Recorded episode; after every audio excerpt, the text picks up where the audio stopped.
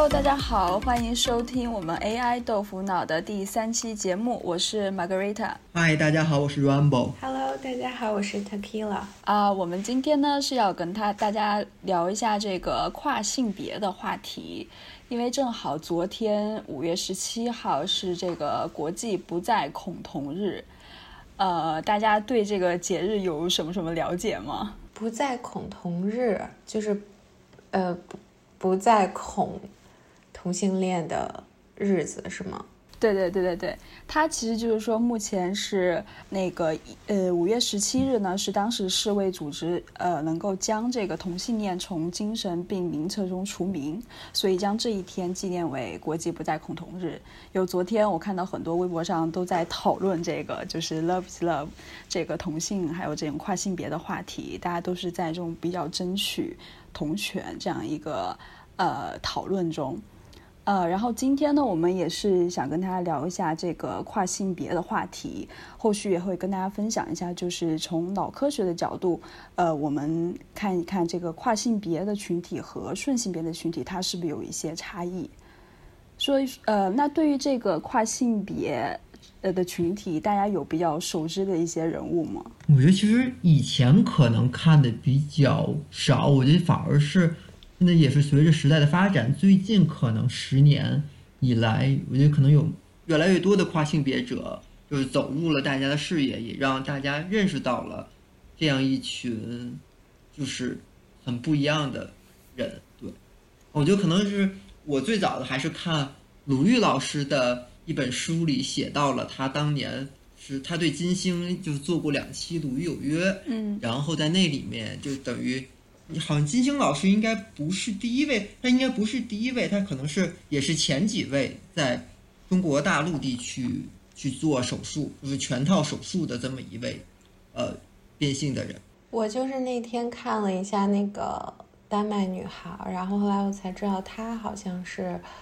哎，她是不是第一个，还是说欧洲的第一个，还是整个的第一个呀？她应该是好像应该是世界的第一个。对，他是世界第一个，就是涉及这个手术变性手术的，但是失败了嘛，最后。对对对，因为那个时候我记得那个按照电影里的，其实就是大家都不知道他这个是什么病，然后想给他当成那个精神病去治疗，然后呃，但是最后终于找到了一个医生，对对，就说想要尝试，然后那个时候他。其实第一次做的去切割的，那个第一次的手术，先切的那个手术，其实还是可以的，是吧？嗯嗯。啊，然后后来想去再给他去重塑，呃，他想要的是女性性别的特征的时候，然后那个手术最后就失败了，因为我觉得那个时候的医疗条件可能有限，然后失败在于一些其他的。感染啊什么的，就是那个时候，因为其实就跟其他的大型手术一样，都是风险比较高。对，这个风险还是非常非常高的。因为我看了有一个报道，好像写的是说，好像到二零一零年以前的很多这个参与完全变性手术的这些，不管是男变女还是女变男，因为他的这个呃切割的面积很大，然后。要长期一直不断的激素的治疗，所以好像它的平均寿命都还是很低的。以前可能只有不到五十岁，可能是最近一些比比较温和的激素或者是比较温和的一些就逐步的手术，呃的技术的升级，才让它的这个平均寿命才慢慢上来。嗯嗯，对，因为，哎，但是我突然想起了那个，就是我比较关注的一个人物。就是 一直比较关注那个卡戴珊家族嘛，然后就是对我从很多年以前然后就关注那卡戴珊家族，然后呃，当时我看的时候，我记得是一几一一就是一二一三年的时候，那个时候可能卡戴珊家族刚开始火，嗯，然后就看他那个秀叫《Keeping Up with the Kardashians》，然后里面就是那卡戴珊的继父。然后当时我看那个人的时候，我就感觉有点奇怪，因为我看着那个人，我就觉得他面部特征就是有点像，嗯，不是非常男性，但是就是你能看出来男性气质是吧？有一点那种呃，就是有一点点女性的那种感觉，就是我当时就觉得这个人好像怎么哪儿觉得有点不对，后来慢慢的接着看，接着看，然后没想到过多少年他就变性了。就是你开始在他变性之前就已经意识到了他的某些地方的不一样，是吗？对对对，当时其实特别有意思，等于是我整个就是看了这个过程，因为我从他完全没有变性的时候我就关注了那个秀，他是一点点的自己的，就是他对外的说明都没有的，然后他那个秀完全是 focus 在卡戴珊，就是金卡戴珊他们几个人身上的，但是他那个继父会。呃，基本上每一集都会出现，然后他那个继父就是一个标准的，就是男人的那种，呃，就是一个形象吧。但是他，你从他的头发长度啊，然后他有一些面部特征，就是当时我就觉得，难道没有人觉得他有点奇怪吗？然后后来我就看很多的一些。呃，tabloid 那种报纸就会，呃，从那几年开始就会说什么他这个他本身的名字叫 Bruce Jenner 嘛，然后就说 Bruce Jenner transitioning to a woman，然后但是都是一些。都是一些这种猜测，然后他自己也是在否认。然后采访那个卡戴珊的妈妈，就是他的老婆，然后也是没有任何回应的。但是随着时间的推移，突然到某一季的时候，他就是呃，就是表明了态度，就承认了，说我就是一个，我就是要做这个变性手术。然后他是先是离婚了，然后离婚了之后，他就整个是就 came out。然后，所以就特别有意思，就是他整个这个过程。然后他是一个六十多岁的人，然后所以他整个，然后他那个家里还当时他是一个那个就是 reality show，然后这个 reality show 就演所有的对话嘛，然后他的。孩子就是这些凯莱莎那儿家家的这些姐妹还问他说：“你会 fully transition 吗？”然后他就说：“对，我会 fully transition。”然后就演了非常痛苦的过程，就是他的老婆就是失去了，等于就感觉这个人死了一样，然后就把他的男性的衣服啊，他所有东西都埋掉了或者烧掉了。我忘了，就是他觉得他他有一集就演，就是说觉得很痛苦，他觉得他永远失去了，然后但是他对他那个老婆说说我还在我还是我，但是他老婆就说 no，就是那个 Bruce。其实他在变性之前，他会觉得自己是同性恋这样吗？还是说其实他就是已经是觉得自己并不是性向的问题，还是自己身份就已经是个女性了？对，然后我当时觉得很震惊，而且这个是上了那个 Vanity Fair 的封面，就是 Vanity Fair 的一个很著名的封面，就是她的一个完全变成女性的一张照片，然后那张照片上面那个 title 写的就是 It's Caitlyn，然后他就他改名叫 Caitlyn Jenner 了，然后呃就就当时是引起很大的轰动，他其实后来我就。读了好多他的书，就是他写，他其实从四五岁的时候就，就是感觉到他说他就在一个错误的身体里面，他的身体跟他的，呃内心的认同就完全不一样，的，所以他一直都很痛苦。然后，所以他到了那个十几岁、二十岁的时候，他非常想证明，就是说他觉得他自己有病，然后他想告诉自己我是一个男人，所以他就一直一直在努力的往那个非常的。嗯，男性化吧，就是很 masculine，很很，嗯，就是那个 macho man 的那个方向去走，所以他，呃，就成为了奥林匹克十项全能的冠军，就得了一个 奥林匹克的金牌。就他小时候其实对自己的这种性别认同还是有点质疑的，但是受到社会这个压力，他其实还是让逼迫自己去向男性的这样一种穿着打扮去发展。对，然后就是他那个，我感觉特别神奇，就是你再去回看他的一生，因为他刚好是一个就是被记录的一生，他就是不是一生吧，但是他的半辈子吧，就是他本身从得了奥林匹克之后，就是他当了这个嗯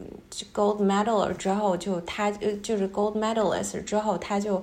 呃对。变成了一个公众人物嘛，就很有名嘛，就是相当于一个美国的英雄类的男人，而且非常男男人那种型，因为十项全能就展现了一个人体能的一个极限的一一一种感觉吧。然后他后来就跟那个卡戴珊的妈妈在一起，这些都是一个非常非常 public 的。就是 figures，所以他整个生活在镜头之下，然后录了很多的这个 reality show 里头，经常演到他女儿去带他去呃服装店，说你穿的太丑了，然后你为什么从来不不打扮啊？然后就去男装店各种换衣服，然后他就很很无语那种。就是后你从之后再去看之前那个就挺逗的，你明显感觉到他很不舒适。后来在他的自传里，他写了一本自传，就从头开始写他从小是多么的不认同。之后你就他你就知道他其实一辈子他觉得非常痛苦，想突破出自己被指派的那个性别里去。这种的话其实很容易会伴随着很多这种抑郁呀、躁郁呀这种精神疾病在很多的这种跨性别的群体。对，而且就。并不仅仅是抑郁吧，还有他的自杀的比例也比就是，当然就他们可能本来的因为心理的压力还有社会的压力都已经足够大了，所以他的其实自杀率是非常非常高，好像说有百分之十。对，你想就是大概十个里面，对，就感觉他们很多人是得至少尝试过百分之十是好像至少尝试过自自杀。对对对。而且我刚才觉得另外一个点就是也非常有意思，我想举另外一个也是。也是名人的例子或者演员吧，就是，就是大家可能也都知道，就演过《盗梦空间》的那个 Ellen Page，对，他就后来就现在改名叫 Eli Eli Boy Page，哎呀，这个我也不知道该怎么读。然后他其实 Eli Boy Page，哦，不知道，这是一个很古怪的名，就比较少见的名字是吧？对。然后，因为他还演过。朱诺那么传奇的一个电影，然后也是《盗梦空间》对，的女主角。然后她就是其实她可能也是在这种自我这个自我这个认识、自我认知的这个途中，可能开始也是更偏向于自己更女性的一面。后来的话，也可能跟你说的一样，她是到后来最后她才转变成自己下定决心要。完全变成一个男性，然后并且改名字，包括去做手术。因为他的前期也是与自己想更归顺、更服从社会的一些规律，然后大家对女演员的一些期望，然后去这个去饰演了很多。虽然他也不是那么的那种很微妙。你说的是演朱诺的那个女演员是吗？对，演朱诺的那个女演员。天哪，她还演过这么一个非常的。就是女性化的角色，所以他也是就是在成名之后才就是跨性别的，对吗？对对对，他就是去年，对对对，就是去年，然后才开始这个正式宣布这个从女性转变为男性。这也是其实我也觉得是比较少见的，大家可能看的很多都还是从男性变为女性，这是少见的一个。可能公众人物从女性转变为男性的这么，而且他前前面还是一个对对，其实像女跨男这种确确实比较少见的，而且，呃，就是我看很多关于这种脑科学的研究啊，是说其实小孩是从两岁开始你就产生性别认同嘛，那如果你是在青春期前，呃，就是有这种知道自己的性别可能不是这种被指定的。或者是跟你的生理性别有点差距的，那这个其实比较幸运的，因为你可以通过一些技术的手段去治疗。那如果你是像刚刚提到这两位，都是在成名成年之后的话，其实面对更多的这个社会还有这种心理的压力，而且你再去做这种变性手术的话，其实还是比较困难的。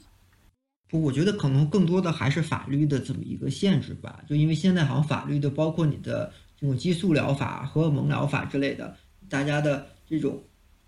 这种疗法还基本还是说在十八岁以后，自己对自己的行为认知有一个，它还是基于法律的这么一个概念。然后可能虽虽然我们看到了很多这个从大脑的层面上，可能前期能有一个大脑上的差异，但现在啊从各国的法律上，基本都是基本是十八岁以后才 officially 的允许你。才有在医生的协助下，一步一步的去进行这个 procedure，是，是可能要完全走下来要好好几年的时间，对，那肯定是前期的话，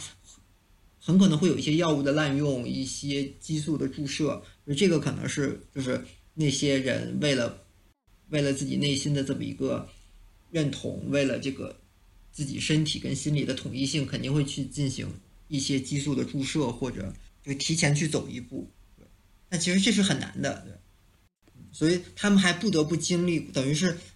不管是跨性别还是就是我们所谓的顺性别也好，他们还是都不得不经历我们青春期的这个过程。等于就算是跨性别人士，他自己以前已经很明确了，他也要经历就是自己原本生理或者基因性别的青春期的这个过程。我这是看到了有一例，也是听着他的访谈嘛，就是也是。呃，中国一个首例的跨性别者的就业歧视案，然后他基本上在媒体里面都简称叫 C 先生啊。他之前是在一家体检中心上班，然后试用期没几天，他就是被辞退了。因为他也是一个比较特别的，他是他原本生理性别是个女性，但是他的自己对自己认同是个男性，所以是一个女跨男的这样一个案例。呃，然后他在上班的时候呢，就可能穿着打扮都比较像一个男性，然后没有几天就被这家体检中心给辞退了。于是他就跟这个体检中心打官司，就说他他们是属于这种就业歧视。但做最终结果呢，是说这个体检中心认为辞退他是呃不合法的，就赔了他当时的试用期的工资，但是就不承认有就业歧视这一条，是因为当时这个对于就业同性呀这种性别歧视的一些相关法律还并不是特别的完善。然后当时他就说他在进行这个。呃，想要从女性转变到男性的时候，就经历经历了很多这种，包括心理上呀，还有生理上的这种挣扎嘛。因为像这种跨性别，它如果你要进行这种变性手术，它前期是需要你自己去这个精神科、心理科去开一个证明，就证明自己有病。但是其实我们知道，他这种性别的呃认同或者。呃，性别这种认知障碍或者是不一致，它其实并不是一个精神病的范畴。但如果你要去做这个变性手术的话，就你还是必须去医院开这个证明，说自己有这样一个有这样一个精神的疾病，然后才能去给你做这个性别的重置的手术。对，但其实这个我觉得评估也是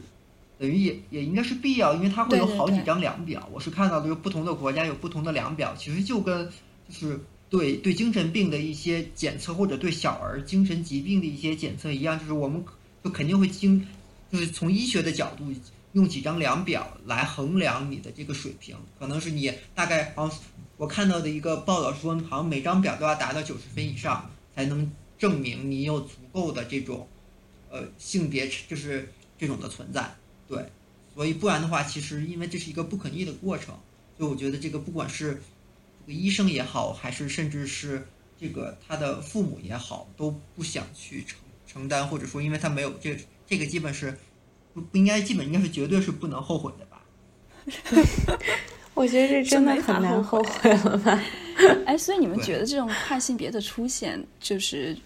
它的这个因素是什么呢？成因是什么呢？比如生理上的、社会上的。就是我看了一个写的文章吧，我觉得因为。其实对这个 transgender brain，它的大脑一些研究也有，但是就是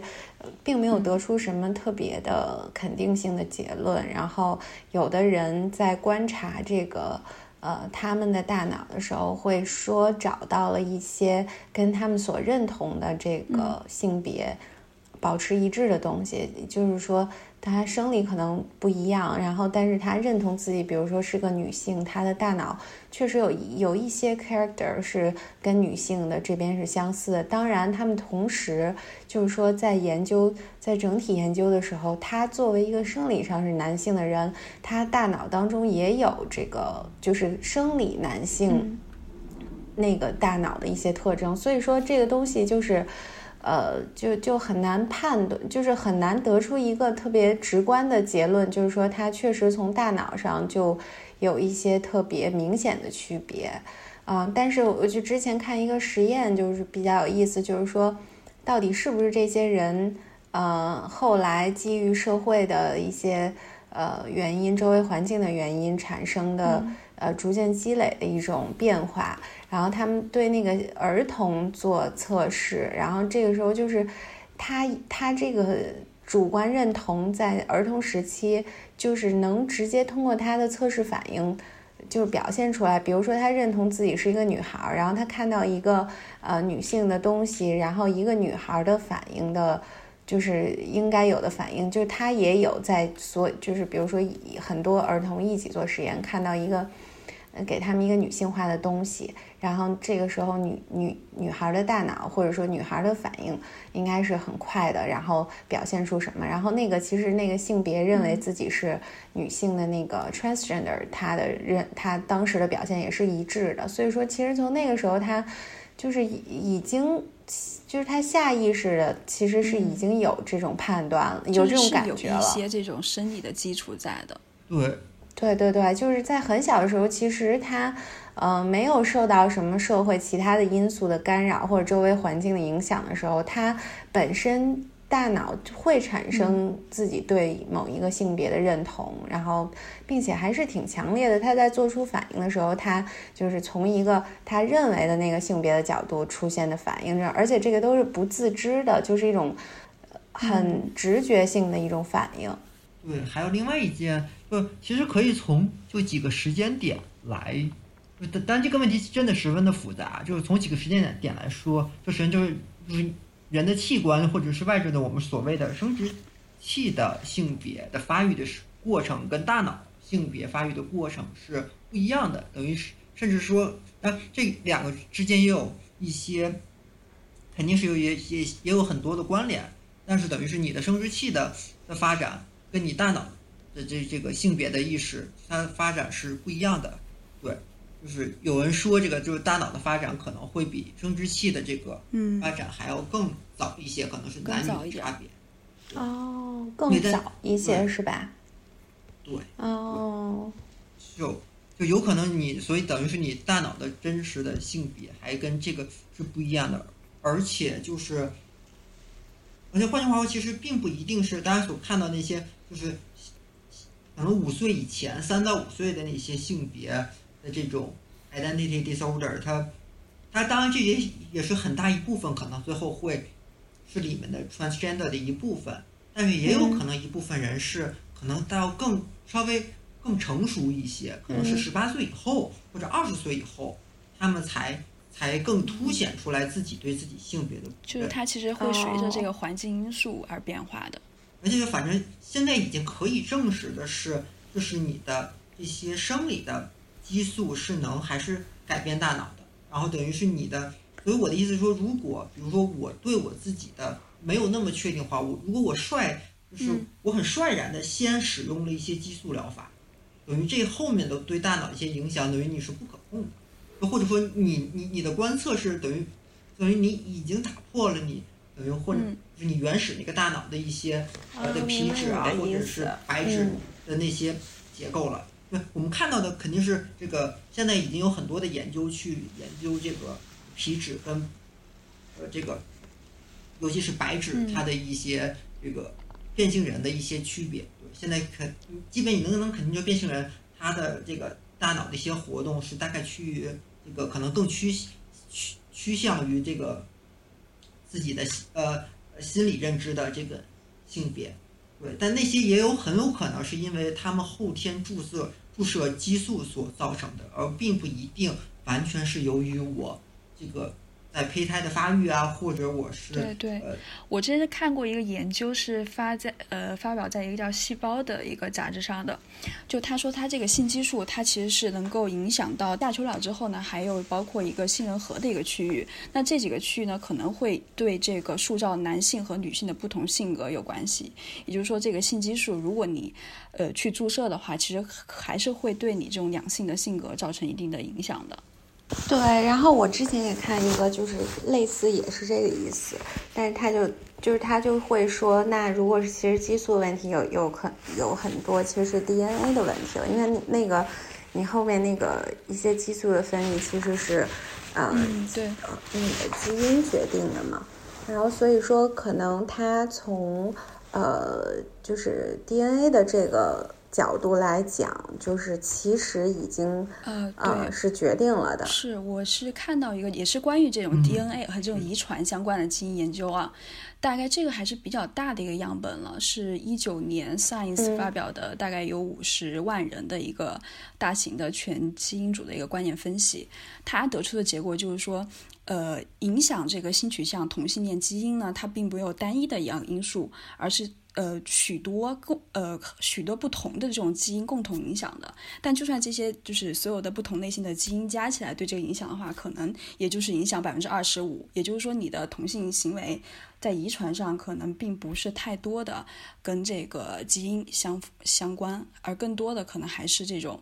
呃环境的因素的一些复杂性的影响。哦，那我真的不知道，我我一直以为是基因是更主导的一个因素，综合的一个因素的影响。对对对，你说的这个就是研究，主要是对，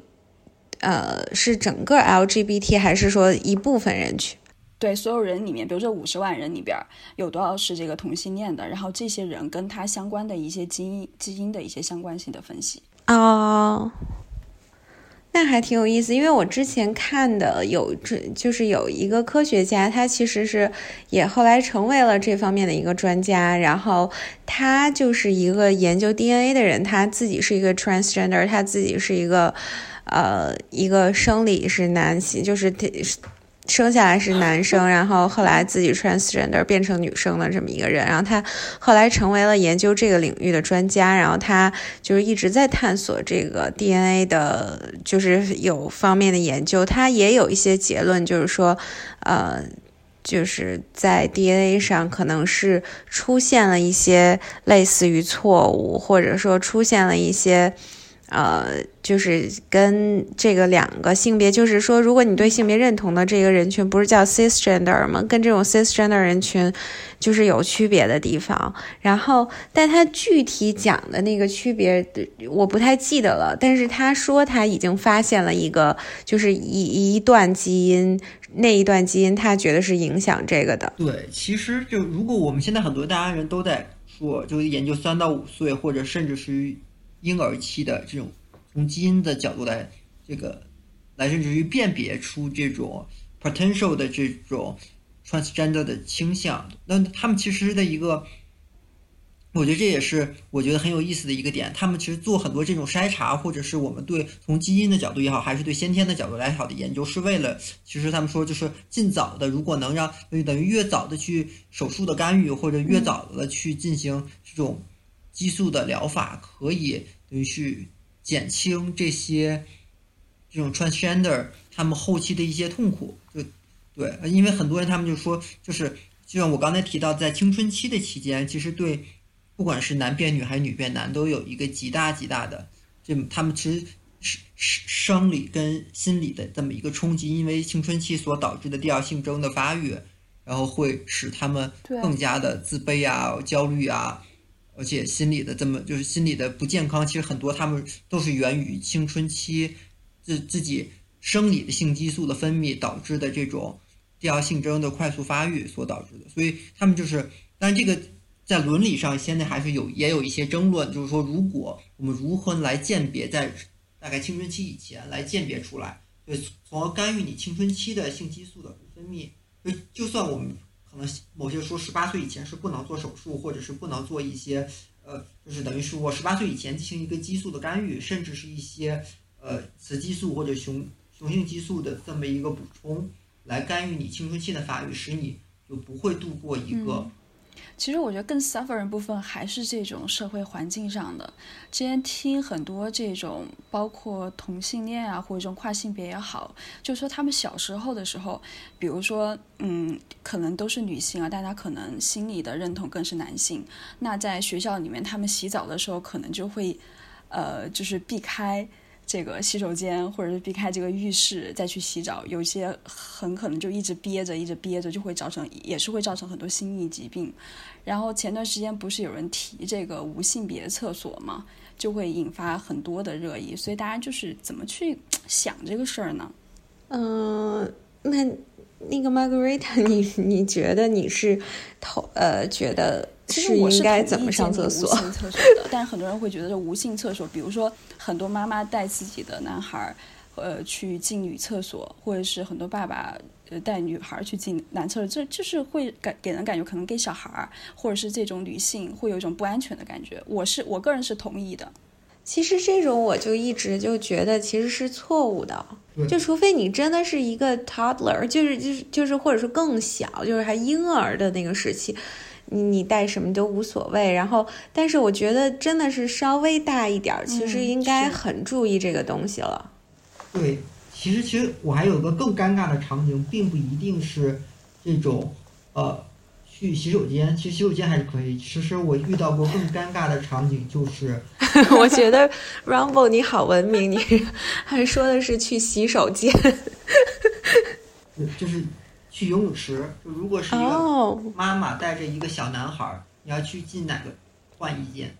对，如果是一个爸爸带着一个小女孩，你是进哪一个换衣间？那其实是因为那会有一个更。就是更多的一个暴露，然后更长的时间。哎，我觉得是不是其实，比如说妈妈带着小男孩进那个女性的，呃，就是那个卫洗手间就更衣室，其实这种情况会多于爸爸带着小女孩进男性的更衣室，因为我觉得，呃，就是对小女孩的那种就是意识应该更强一些，是不是？应该是的。就是，呃，社会的原因吧。我觉得就是还是不不是很平等的。然后所以说对女孩总觉得会要更那个什么一些，然后小男孩就觉得好像无所谓。其实其实是对男男孩的一个不公平。就一进进到那个环境里，其实对他我觉得也是一种骚扰。如果大家都进一样的洗手间，就是也会对他自己这种社会、这种性别的这种特点认知造成一些歧义。对，我觉得都会产生很严重的影响。其实，我觉得我们就是整个的环境应该更，呃，对这个就是引起的重视更高吧，或者说整个社会对这个敏感度应该更稍微高一点。包括从，呃，就是从教育上，比如说从一个生小孩的父母，就是要接受一些这种的教育啊，或者说他那个。呃，就是他们看很多那种养，就是育儿的那种宝典，我不太清楚啊。其实我觉得应该里面应该，呃，更多的关注一下这个。然后就包括 transgender 人群，我觉得这是一个非常有争议的话题。而且，呃，我在生活中就是也遇到过，就是我的朋友，我不知道你们有没有这个朋友是，呃，这一类，就反正 LGBT 的人群吧。我那个朋友是一个呃 lesbian。然后他其实是呃想要去呃成为一个男男男人，然后呢，但是就是也是迫于社会压力，而且我们可能就是这个真正的医疗水平啊，或者说每一个人的经济水平，其实不能够满足每一个有这方面的。就是一这这样的人群都能做这个整个的 transition，所以说他其实就生活在一个很困难的一个环境，然后他每次去上厕所确实是一个抉择，然后我们跟他一起就不上一个厕所。啊，这么严重吗？他。对对对对，她是一个女孩，然后那个，但是她的各方面，她已经做到她能所做到的，像尽量的像一个男人。然后呢，呃，我我跟她一起在街上走，然后或者说遇到人，人家都管他是叫小伙子什么什么 什么的，就是这种。然后所以说，其实她她是一个，她首先她是一个 lesbian。就是我，我觉得这个就是你一个人的 sexuality 和他的这个 gender 的一个 identity，这个就是呃是分离开来看的吧？因为我们这个对这个定义也不太一样。就是我们对这个呃 sexuality 这方面，就是说你这个 attracted to 跟你一样的性别，那你就其实就算是 gay 这个人群，对吧？对对对，你的性倾向只要是同性的，那我们就算成同性恋。那 OK，那我这个朋友就是一个 lesbian。那那但是他从这个从他的这个性别认同这个一个角度，其实他是不认同他自己性别，他从心里觉得他自己是一个男性。那他其实是想他怎么说呢？他至少现阶段是一个 fully cross dresser，他绝对不 dress like a woman。就不是已经不是偏男性了，我觉得他比男人更男人。就是他从坐姿，然后到说话的声音，他已经尽可能的像一个男生。然后他他平时的就是那种动作呀，然后他甚至我觉得对他性格都有一些影响。然后他已经呃，就是很像一个男男生的思维了。所以我跟他在一起玩的时候，我觉得他就是一个男的。然后呢，就是，但是就每到上厕所这个的时候，就觉得呃很别扭的一个。总之，我们就是去两个厕所。然后，但是他其实也很，就是你 你说的这个无性别厕厕所，其实在现在就至少在呃中国吧，反正北京我觉得还很少吧。我你们见过吗？好像上海有，是不是？上海是有的。我不知道我在哪儿，反正我没见过无性别的厕所，就是顶多是有那种。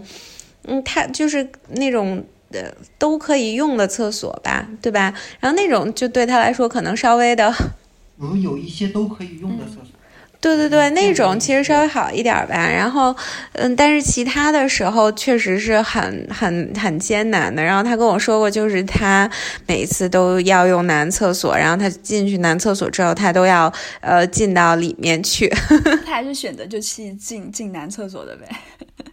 对，因为他其实是他的压力很大，他整个的形象是那样了之后呢，他再去进女厕所是会引起呃惊悚的，就是当场的女性会觉得就是不吓着人家了。所以我觉得就是应该设这个无性别厕所。对，我觉得还是应该有，而且如果像一些其他的一个敏感的人群，然后那种特小的小孩儿，然后需要那个帮助的，然后也是应该有这么一个空间。我觉得，对于这个性别认知的保护，确实应该从小开始，因为很多的情况下，呃，确实会造成一种嗯影响吧，可能现在人没有意识到那种影响，或者他自己都意识不到的一种影响。然后，Rumble，你你身边有有这样的朋友吗？然后你觉得就是就是我朋友这种情况，你作为一个男生，你觉得有那种 offended 的感觉吗？你现在回忆起来，你的厕所里可能有女生。Well fine，就 OK 了。就我也认识，就是两三个，就是的 cross dresser，就按你说的属于那种 cross cross dresser 这种。嗯，也基本还是也是女变男，真正的女装大佬，我好像就是从男男变女的话，女装大佬我好像真的不是那么认识。那可能当我大学时候在美国，正好就是也不算认识吧，有一节课的同学应该就是在这个变性的过程中，他应该那会已经接受了一些呃激素的治疗，但是但其实好像很难去。变的，就像我们上午说的，就是声音还有喉结，最难的，也相当于他的第二就青春期之前应该还是有有点可能的，青春期之后可能声音就很难改变了。啊，对对对对，我我觉得青春期之前的声音是接近于，就是男生女生好像，嗯，还好。他还是可能是，我大概那一个学期就基本看着他可能是，类似于某些女性的第二性征就。慢慢的明显起来，然后，但他的男性的某些像我说的可以看得见，就是他的喉结，但还是相对而言比较明显。但是他还是，那就是要白人吧，白人还有些体毛，但是他的手都已经有十个红红色的指甲，他还是很，就是包括，对，就是可能那个手上的毛还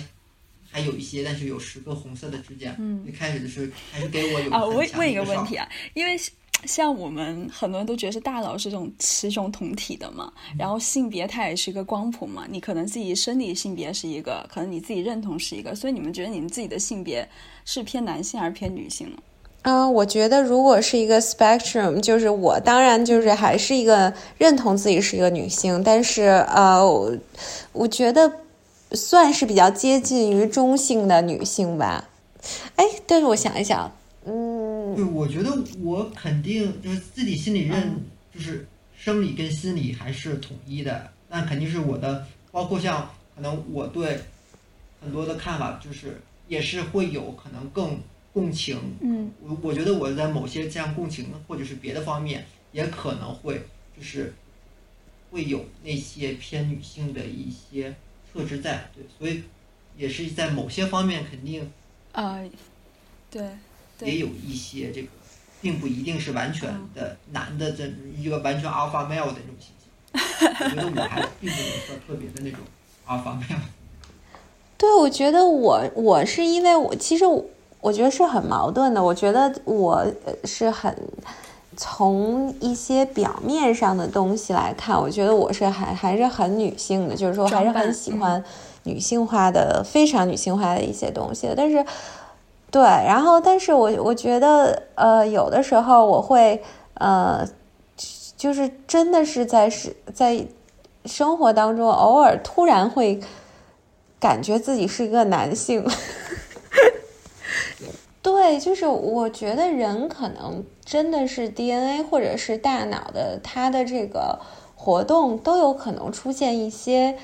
偶尔的一个呃一一一些错误 bug，或者是偶尔的一些小的事故。我真的是是有这样的瞬间的。我我有的我，而且我特别记得我在上学的时候，就是有那种瞬间，我就是觉得我是我的女性朋友的那种 男男朋友，有种错觉。嗯，真的就是我是那个男男性的那个男男人的那个感觉，你知道吧？就我跟我我真的是我不知道怎么形容这种感觉。我我觉得我跟我的好朋友，然后其中有几个一两个好朋友之间的那种关系，就是他们都是女孩嘛。我跟他们在一起的时候，我感觉很明显，我是那个男，就是我是一个男生。是女性特征特别明显的那种朋友面前，你就可能有一些。男性化一些特点，对，而且就是不只是说他的，就是不只是外表啊，或者说那种女性化特征明显，而是就是你在说话上，比如说你的共情能力，或者说你从整个心态上那种感觉就不一样，就是，呃，就是对他就变成了一个无条件容忍啊，然后觉得他是非常的，就是我我能就是能感受到平时男生在看女生的那种感觉，你明白吗？就是。觉得你很可爱，就是无理取闹的那种，就是我不知道怎么形容。我觉得再说就感觉我自己有点变态了，但是我我其实没有完全没有那种倾向，但是呃，就是我觉得是会有有过这种的感受。有个叫什么性别调查表，贝母性别调查表吧？就他后面研究说，人的大脑它其实是有九种性别表达，呃，就说。完全抛开这个心理的这个呃心理性别啊，它是一个美当时我想美国的一个心理学家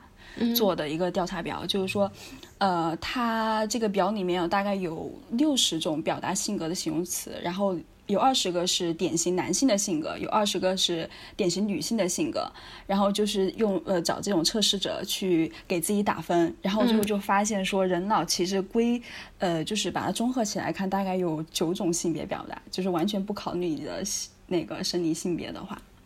这个我觉得还蛮有意思的，就对对对，就可能你是介于这种女性性格和男性之间或交叉都会有一些。呃，就在大脑上有显现。对我，我感觉是这样。我现在突然觉得是这样，就是比如说我们的得分就是零分是女性，然后十分是男性。就是如果是这个两级是这样的话，那我我肯定是五分以下，就是我我是一个女性。但是我一遇到比我的分要低的女性的时候，然后就看参照物是谁，是吗？对，就是看，就是会有一个参照物的比对。我觉得可能它是对的，就是说，那个可能，比如说你把它分成九段，然后就每个人都不一样。所以说我跟那个不一样得分的人就是不是一个性别。对，但是其实我说另外的也有一个很有意思的一个研究，就是一个也是很著名的一个量表，就是一九七十年代末美国的一个心哈佛心理学家的一个量表，就说他提出了一个双性化这么一个概念。就是说，其实男跟女不是对立的，呃，当然这个并不是指的是大脑的这种呃性别，它指的可能是心理上的这么一种状态，它指的可能更，它是说男性跟女性是两个并列的这么两个值，类似于就是你可以同时有很高的男性化，也同时有很高的女性化，或者甚至于男性化、女性化都很低，等于你甚至可以取处在一个我的男性化那个水平很低，女性化水平也很低这么一个状态，甚至于或者说叫双雄，就是这个就双性化，就是等于你的雄性化跟雌性化水平都很高，等于它是一个呃那个心理学家他的呃定义和他的这个理论是说，等于这两个分支是分开的。哦，我明白了，就是这个不是一个 spectrum，是两个 spectrum。对。对，它是一个 A，它是一个 A X 加 B Y，是不是？对对对。对，它就是我我理解他的意思，我觉得他这个也也可以解，也可以是这样吧？对。有不同的就是学派，然后不同的量表对这个心理的这种认知有不同的这种。对，甚甚至于他的意思是说，很多那会儿的性性别认知障碍，反而是出在这个人，他就是处，并不是一个男女。他如果你的男性化水平很高，女性化水平很高，他就不管你的生理性别是哪一个，其实你并没有很强的这种呃这种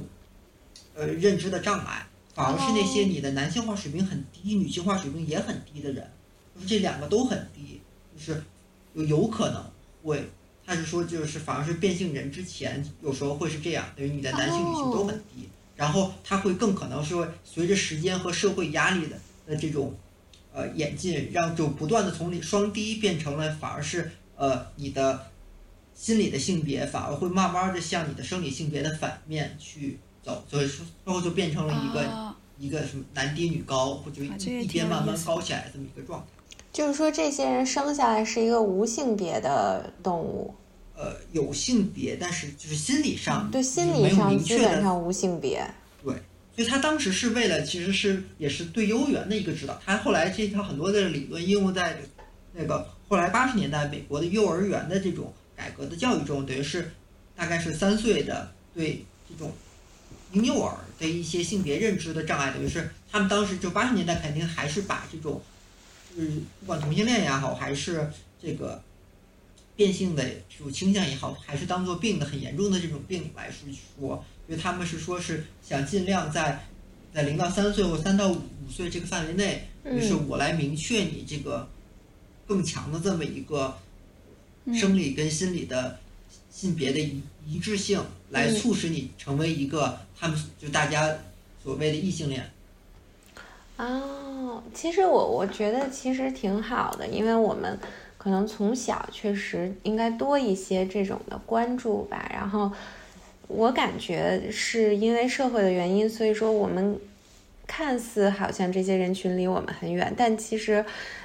你看我们每一个人都会有这样的朋友啊，或者是如果如果每个人都有的话，其实证明这个人群数量还挺大的。这个是。其实这个数量其实，呃，当然对于我们大多数人还是比较小众啊。但是这个群体，我觉得是慢慢的在变大的，而且很多研究就看说，其实这类群体更多的是集中在八零、九零、零零后这块嘛。所以我们可能会看到社会更多的这种多元性别的这种存在。但是如果是小孩儿，你如果没有给他进行适当的引导，那你如果嗯，他发现自己的认同不一致之后，在这种家庭里面也是对他反对的话，他这种身心，我觉得还是会受到很大的冲击的。对他可能就会有其他的，像有 depression 啊，或者什么，可能他最后就是更不好的一个结果。然后如果说大家就是很尊重，然后把这个当做一个虽然概率比较低，但是也是一个 acceptable 的事情，而且他就是从小就有了解这样的事情，然后。我我觉得就是一个正常的对待，然后他可能也能找到自己的一个，呃，从心理上或者生理上从小就得到一定程度上的帮助。像现在就是完全在这种公开场合公开的性少数群体，在中国就大概百分之五，然后在家庭中的话就不到百分之十五。其实这个比例 并不并不是特别高，我觉得。其实就像你刚才说的这个。九零后或零零后这个趋势多也是，我觉得这反而是这个社会发展的这么一个象征，就是说肯定是六零后、七零后并不是没有，而是真正的六零后、七零后还是更多的去被压抑住了，对，是，对，但是他无法的表没有办法 come out。看的另外一个新闻就是说，中国不有几千万的同妻嘛？这是一个多么可悲的一个现象，呃，男性的同性恋就为了。这个社会的压力，这个真的太多了，但是也会出现很多法律上的问题吧。这个太多了，但就是可能这个社会去接受啊，或者说什么样的制度去呃维持一个公众的一个都能认同的一个。对时间还有各种法律呀，也需要完善。现在的民法典还是没有把这个同性婚姻合法化的，这一点还是嗯，在国内还是就是争议还是太大了，就是对没有社会社会这个接受度还是并不是能够开放到这个程度。而且其实，尤其大家所谓的现在的婚姻，很多更多的也变成了一种像财产的一种保全机制，你。有了同性婚姻以后，大家所谓的那个买房卖房又会有了更多的操作空间。对对，哎，但这个我之前看到说民法典对这个是有规定的，就涉及这种财产呀，还有这种子女监护、同性婚姻之间啊，就是法如果有这种问题，法院是一样要受理的，就是是应该有有责任去受理这个事情的。啊哦，明白你的意思，就是说你说的像刚才我们提到那个那种情况，如果是因为这种情况的话。会会会会会去把这个当成一个依据去判断，是吧？对对对，就他是同同性的婚姻合法化，这个是没有的。但是如果是出现同居之间，就同性有之间同居而因为的一些子女问题、财产问题，是就是需要就是相关的法律是可以受理的。啊。因为我觉得，其实你说同性的婚姻合法化这个问题，我我感觉就是我们国家就是，呃，就是我我觉得其实世界的接受程度普遍也没有像我们以为说西方国家或者说其他国家就很高，就包括美国，其实，呃，感觉就是文化的。分化比较严重，但其实你要说他真正的接受程度也 有多高，是我觉得也不高。包括他很多在很多，他只是在部分地区是合法的，嗯，加州嘛，嗯，天主教南部、中部，我感觉压力更大的，就是感觉比国内还要压力更大。以以上就是本期的节目，然后。谢谢大家对 AI 豆腐脑的，哎呦，真的，咱们这几期都跟 AI 一毛钱关系没有。没关系，下一期就有关系了。大家一定要关注，然后等待真正 AI 出现的那一期。拜拜，谢谢，拜拜，拜拜，咱们下周再见。下周见，拜拜。